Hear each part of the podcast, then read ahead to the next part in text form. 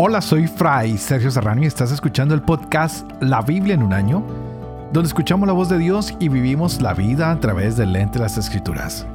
El podcast de la Biblia en un año es presentado por Ascension. Usando la cronología de la Biblia de Great Adventure, edición en español, leeremos desde el Génesis hasta el Apocalipsis, descubriendo cómo se desarrolló la historia de la salvación y cómo encajamos en esa historia hoy. Si tú quieres recibir más información de este podcast, ah, puedes seguir el plan de lectura que está inspirado en la cronología de la Biblia, que es The Great Adventure, edición en español, que estamos leyendo. Y esta Biblia tiene un enfoque innovador para comprender la historia de la salvación y es desarrollado por el reconocido profesor de Biblia católica Jeff Kevins. Así que puedes buscarla en www.ascensionpress.com diagonal la Biblia. Y no se te olvide invitar a todas las personas a que se suscriban al podcast, es gratis. Lo pueden encontrar en YouTube, colocan la Biblia en un año o en Apple Podcasts, iTunes, Spotify o cualquiera de tus plataformas favoritas, incluso en Hello, ya lo tienen. Estamos llegando al día 40, el tiempo está volando. Wow, es increíble. Y hoy leeremos un capítulo muy interesante que forma parte lo que leíamos ayer y de los dos próximos capítulos o días que vamos a estar leyendo. ¿Y de qué se tratan?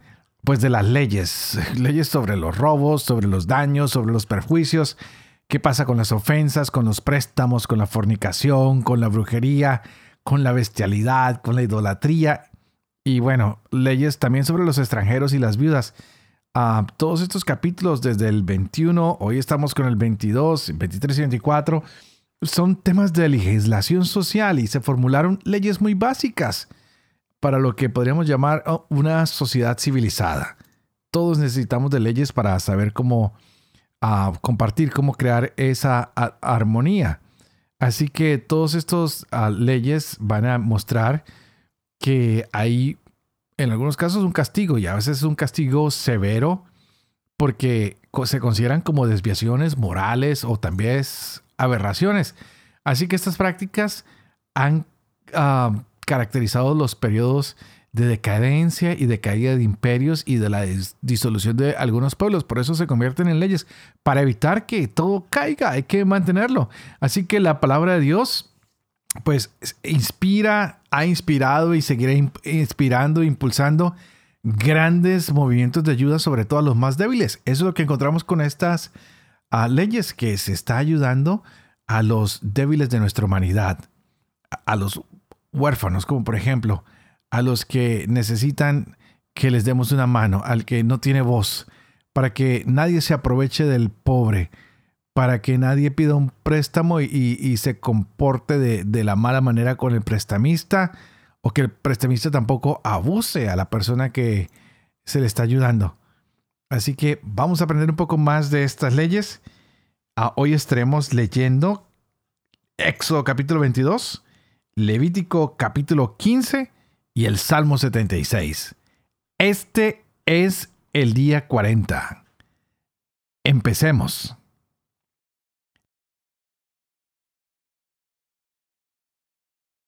Éxodo capítulo 22. Si un ladrón es sorprendido en el acto y es herido de muerte, no hay delito de sangre. Mas si ya había salido el sol, entonces sí hay delito de sangre. El ladrón debe restituir. Si no tiene con qué, será vendido para restituir por su robo. Si el buey, el burro o la oveja robado se hallan aún vivos en su poder, restituirá el doble. Si uno destroza un campo o una viña dejando a su ganado pastar en campo ajeno, restituirá con su mejor campo y su mejor viña.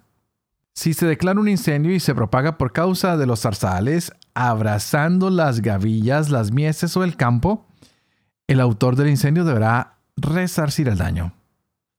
Si uno deja en depósito a otro dinero o utensilios para que se los guarde y son robados de la casa de éste, si se descubre al ladrón, restituirá el doble. Pero si no se descubre al ladrón, el dueño de la casa se presentará ante Dios y jurará que no ha tocado los bienes de su prójimo. En los casos delictivos en que uno reclama a otro un buey, un burro, una oveja, un vestido o un objeto extraviado, se llevará la causa ante Dios y aquel a quien Dios declare culpable restituirá el doble a su prójimo. Si uno deja en custodia a otro un burro, un buey, una oveja o cualquier otro animal y se le muere, daña o es robado sin que haya testigos, éste jurará por Yahvé que no ha tocado el animal de su prójimo. El dueño aceptará el juramento y no habrá nada que restituir. Pero si el animal ha sido robado de junto a él, restituirá a su dueño. Si el animal ha sido despedazado, traerá como prueba los despojos y no tendrá que restituir. Si uno presta un animal y se daña o muere en ausencia de su dueño, tendrá que restituir. Si estaba presente su dueño, no tendrá que restituir. Si lo había alquilado, el dueño recibirá el precio del alquiler. Si uno seduce a una virgen, no desposada y se acuesta con ella, le pagará la dote y la tomará por mujer. Si el padre de ella no quiere dársela, el seductor pagará el dinero de la dote de las vírgenes. No dejarás con vida a la hechicera. El que yaciere con bestia morirá. El que ofrezca sacrificios a los dioses será entregado al anatema. No maltratarás al forastero ni lo oprimirás, pues forasteros fueron ustedes en el país de Egipto. No maltratarás a viuda alguna ni a huérfano. Si los maltratas y claman a mí, yo escucharé su clamor. Se encenderá mi ira y a ustedes los mataré a espadas. Sus mujeres quedarán viudas y sus hijos huérfanos. Si prestas dinero a alguien de mi pueblo, a un pobre que habita contigo, no serás con él un usurero. No le exigirás intereses. Si tomas en prenda el manto de tu prójimo, se lo devolverás al ponerse el sol. Porque con él se abriga. Es el vestido de su cuerpo. ¿Sobre qué va a dormir si no? Clamará a mí y yo le escucharé porque soy compasivo. No blasfemarás contra Dios ni maldecirás al jefe de tu pueblo. No retrases la ofrenda de las primicias de tu era y de tu lagar. Me entregarás al primogénito de tus hijos. Lo mismo harás con el de tus vacas y ovejas. Siete días estará con su madre y al octavo me lo entregarás. Sean santos para mí. No como la carne despedazada por una fiera en el campo. Échensela a los perros. Levítico capítulo 15 Yahvé habló hacia Moisés y Aarón. Hablen los israelitas y díganles. Cualquier hombre que padece flujo seminal, ese flujo es impuro. La impureza causada por su flujo se da tanto si su cuerpo deja de estilar el flujo como si lo retiene es impuro. Todo lecho en que se acueste el que padece flujo será impuro, y todo asiento en que se siente será impuro. Quien toque su lecho, lavará sus vestidos, se bañará y quedará impuro hasta la tarde. Quien se siente sobre un mueble donde se haya sentado cualquiera que padece flujo, lavará sus vestidos, se bañará y será impuro hasta la tarde. Quien toque el cuerpo del que padece flujo, lavará sus vestidos, se bañará y será impuro hasta la tarde. Si el que tiene flujo escupe sobre un hombre puro, éste lavará sus vestidos, se bañará y quedará impuro hasta la tarde. Toda montura sobre la que haya montado el que padece flujo será inmunda. Quien toque un objeto que haya estado debajo de él quedará impuro hasta la tarde y quien lo transporte lavará sus vestidos, se bañará y será impuro hasta la tarde. Todo aquel a quien toque el que padece flujo sin haberse antes lavado las manos, lavará sus vestidos, se bañará en agua y quedará impuro hasta la tarde. Toda vasija de barro tocada por el que padece flujo será rota, y todo utensilio de madera será lavado con agua. Si el que padece flujo sana de él, se contarán siete días para su purificación, después lavará sus vestidos, se bañará en agua corriente y quedará puro.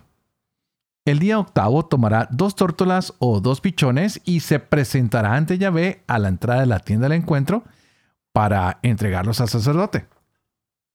El sacerdote los ofrecerá uno como sacrificio por el pecado el otro como holocausto.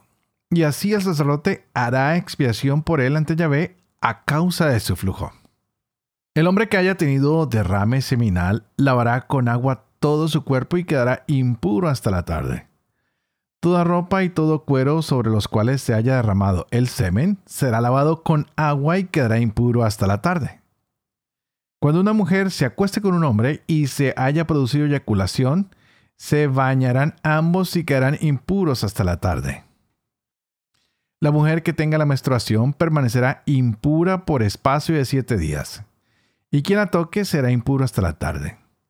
Todo aquello sobre lo que se acueste durante su impureza quedará impuro, y todo aquello sobre lo que se siente quedará impuro. Quien toque su lecho, lavará los vestidos, se bañará y quedará impuro hasta la tarde. Quien toque un mueble cualquiera sobre el que ella se haya sentado, lavará sus vestidos, se bañará y será impuro hasta la tarde. Quien toque algo que está sobre el lecho o sobre el mueble donde ella se sienta, quedará impuro hasta la tarde. Si uno se acuesta con ella, se contamina de la impureza de sus reglas y queda impuro siete días. Todo el hecho en el que él se acueste será impuro. Cuando una mujer tenga flujo de sangre durante muchos días fuera del tiempo de sus reglas o cuando sus reglas se prolonguen, quedará impura mientras dure su flujo como en los días del flujo menstrual. Todo el hecho en el que se acueste mientras dura su flujo será impuro como el lecho de la menstruación, y cualquier mueble sobre el que se siente quedará impuro como durante la impureza menstrual. Quien los toque quedará impuro y lavará sus vestidos se bañará y quedará impuro hasta la tarde. Una vez que ella sane de su flujo, contará siete días y quedará después pura.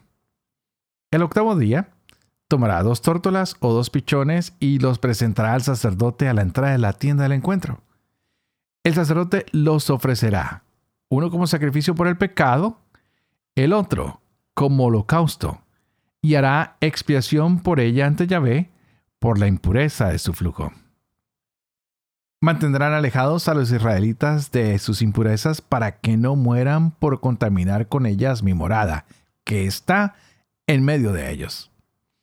Esta es la ley relativa al hombre que padece flujo o que se hace impuro por efusión de semen, a la mujer durante el flujo menstrual, aquel que padece flujo sea varón o mujer, y aquel que se acueste con una mujer en periodo de impureza.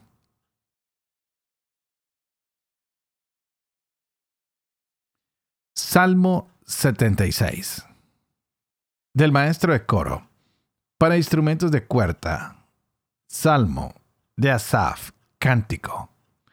Dios es conocido en Judá, grande es su fama en Israel. Su tienda está en Salem, su morada en Sión. Allí quebró las ráfagas del arco, el escudo, la espada y la guerra. Fulgurante eres tú, magnífico en medio de montones de botín. Los valientes han sido despojados, durmiendo está en su sueño. Les fallaron los brazos a los guerreros. A tu amenaza, oh Dios de Jacob, se pasmaron carro y caballo. Tú eres terrible. ¿Quién puede resistir ante ti bajo el golpe de tu ira? Desde el cielo pronuncia la sentencia. La tierra se amedrenta y emudece. Cuando Dios se levanta a juzgar, a salvar a los humildes de la tierra la cólera humana te reconocerá. Te rodearán los que escapen a la cólera.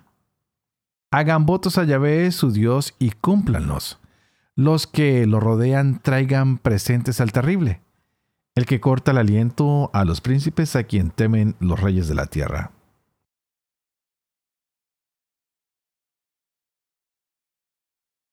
Padre de amor y misericordia, Tú que haces elocuente la lengua de los niños, educa también la mía, infunde en mis labios la gracia de tu bendición, Padre, Hijo y Espíritu Santo. Y a ti te invito para que pidas al Espíritu Santo que abra nuestras mentes y nuestros corazones para que podamos gozar de la palabra de Dios hoy en nuestras vidas.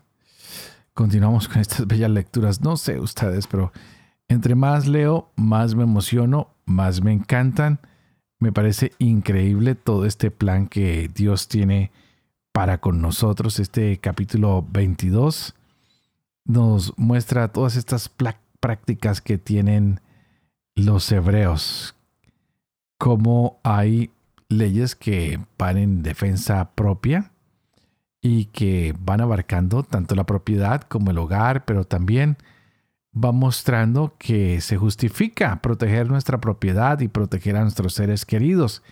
Y que si un ladrón entra de noche a, robar y que el dueño de la casa lo mata, pues no va a ser culpable de asesinato, pero si lo mata en el día, pues sí, el, dueño de la casa va a ser culpable de homicidio. Así que, wow, hay que, hay, hay que ah, tener cuidado porque si se puede ver el ladrón, pues hay que pedir ayuda con facilidad. ¿ah? Y es lo que dice el código de Moisés, que busca siempre proteger la vida humana, que es lo principal. Aún, aún, oigan bien, aún quieren proteger la vida de los criminales. Pues quien es sorprendido como ladrón tiene que recompensar, o mejor dicho, compensar lo que se robó con sus propios bienes materiales, o en caso contrario, pues tiene que servir como esclavo. Pero una vez más, ¿qué es lo más importante? La vida humana, la vida humana. Así que vamos a ponerle mucha atención a eso porque hoy en día quisiéramos juzgar y, quitarle hasta la vida a las personas. Por eso nosotros tenemos que defender la vida desde la concepción hasta la muerte natural. Yo entiendo que a veces nos dejamos llevar por la ira y quisiéramos acabar con otro ser humano, pero hoy hemos aprendido diferente que debemos ayudar a esta persona, que tal vez esta persona pueda cambiar, ah, no sé, pero por lo menos que pague lo que ha hecho, ¿no? En otras ocasiones hemos subrayado que la ley fue dada para los hombres, para que puedan demandar también justicia y para que puedan demandar lo que Dios nos pide como santidad. Pero hoy parece que esta ley nos ayuda más como a mantenernos en, cerca de, de, la gracia de Dios, ¿no? Como tengo que recompensar el daño hecho para volver a recuperar esa gracia y como Dios aborrece el pecado y la mala conducta en todas sus formas, ¿no? Hoy a través de esta ley pone la evidencia de que cada ser humano, aunque esté sujeto al pecado y a la rebelión contra Dios, uh, tiene que ser confrontado por la ley. Y aunque tenemos la gracia y la misericordia de Dios, cada uno tiene que responder por los daños causados a la propiedad ajena. Muy interesante porque a veces pensamos que ya quedamos perdonados y no hay que hacer nada. No, hay, hay que recompensar el daño que se le hace a los demás. Algo que me pareció muy interesante es cómo hablan de la hechicería aquí, ¿no? Porque muchas veces la hechicería, pues sí, ah, los que predicen el futuro pueden controlar la mente de los demás, ¿no? A veces con engaños, a veces con el poder demoníaco y hoy lo vemos, hay muchas sectas satánicas cada día en muchos países honrando a Satanás y hay gran interés en lo que es sobrenatural y no nos preocupamos por lo que es natural, por lo que tenemos enfrente de nosotros. Así que no nos dejemos llevar por tantas corrientes que hay por ahí ah, raras, porque nos recuerdan que estamos perdiendo la dignidad de decirle al Señor, tú eres nuestro Dios, en ti confiamos y nos entregamos a tu palabra y nos dejamos impulsar por tu ley y por tu voluntad, pues tú eres un Dios que ayuda a los débiles. Tú eres un Dios que hace que la humanidad vuelva a surgir, que vuelva a salir de su inmundicia, de su pecado. ¿Qué tal si más bien hoy pensamos un poquito en tantos orfanatos, en tantos asilos que necesitan de nuestra ayuda, de nuestras donaciones? ¿Qué tal si pensamos en todas las personas a las que necesitamos prestarle un poco nuestros recursos? Hoy habla de que si la persona es muy pobre, que no deberíamos cobrarle ni siquiera intereses. Deberíamos dar un poquito más de generosidad y oportunidad al que no tiene para que salga adelante. Pues hoy había una gran norma que no hay que robar, porque es una norma proteger lo poco que uno tiene y hay que respetarlo. Y si no robamos, pues mantenemos el orden en cualquier sociedad, pero para esto los que tienen, ojalá que también pudieran compartir con los que no tienen nada, para que ellos también sientan que Dios los protege a ellos y a su familia. Así que hoy lindas palabras de la Biblia que nos tranquilizan, que podemos protegernos mutuamente, que tenemos que restablecer el daño que hagamos a los demás, que debemos proteger a los extranjeros, a las viudas, a los huérfanos, que debemos estar atentos a la brujería que está por ahí rondando y que sacarla de nuestras vidas, que tengamos atención a los que están haciendo ofensas y préstamos para sacar provecho de los más pobres y necesitados. Pidamos que seamos más generosos, que hagamos lo que es correcto y lo que es justo, para que las leyes que han sido expuestas a nosotros en estos capítulos y que seguirán, nos ayuden más a solucionar problemas que a crearlos, que podamos tener una vida cotidiana más en armonía y que nuestras leyes nos ayuden más a agradar a Dios y a proteger al prójimo, a proteger a los que no tienen voz, a protegernos tal vez a nosotros mismos. Así que antes de despedirme, por favor, te recuerdo, no te olvides de orar por mí, para que yo pueda ser fiel a este ministerio que se me ha confiado, para que yo pueda vivir con fe lo que leo, lo que trato de enseñar, para que siempre enseñe la verdad y para que yo también pueda cumplir lo que estoy tratando de enseñar. Y que la bendición de Dios Todopoderoso, que es Padre, Hijo y Espíritu Santo, descienda sobre ustedes y los acompañe siempre. Que Dios los bendiga.